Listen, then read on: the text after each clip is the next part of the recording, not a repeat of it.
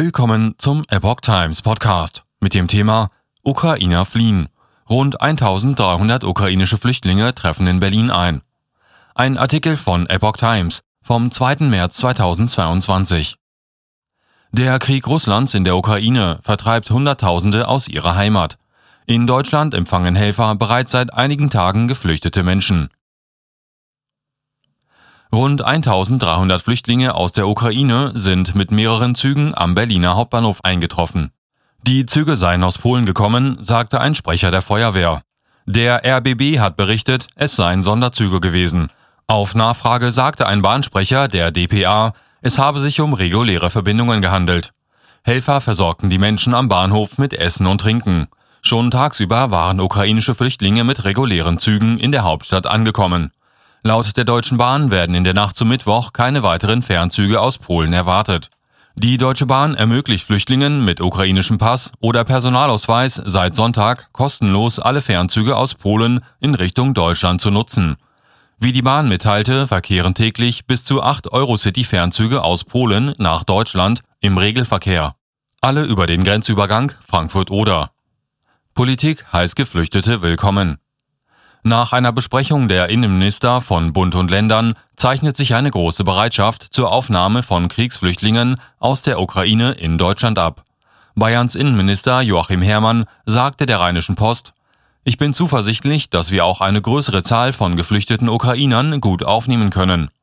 Brandenburgs Innenminister Michael Stübgen sagte der Zeitung, die Aufnahme der Ukraine-Flüchtlinge muss jetzt schnell und unkompliziert geregelt werden. Dafür seien Klarheit beim Aufenthaltsstatus und eine Kostenübernahme durch den Bund notwendig.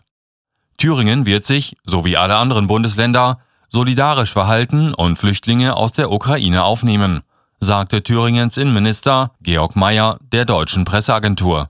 Die Beratungen der Innenminister dienten auch der Vorbereitung einer Sitzung der EU-Innenminister an diesem Donnerstag.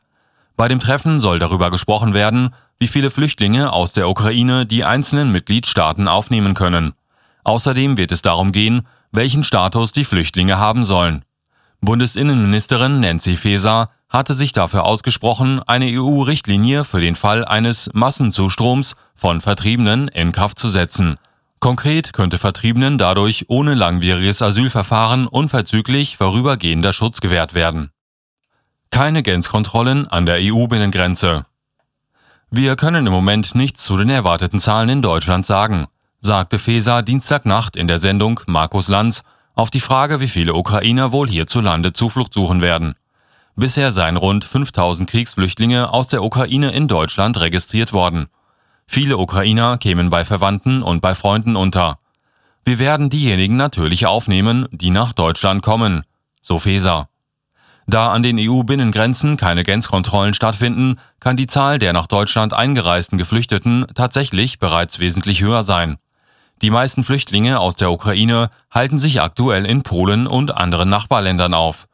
Der Vorsitzende der deutschen Polizeigewerkschaft, Rainer Wendt, sagte der Neuen Osnabrücker Zeitung, Unterkünfte für ukrainische Kriegsflüchtlinge müssten umfangreich genutzt werden. Er sagte, wir haben in Deutschland leidvoll erfahren, dass die russischen Geheimdienste nicht davor zurückschrecken, ihr mörderisches Handwerk auch auf deutschem Boden auszuüben, sagte Rainer Wendt.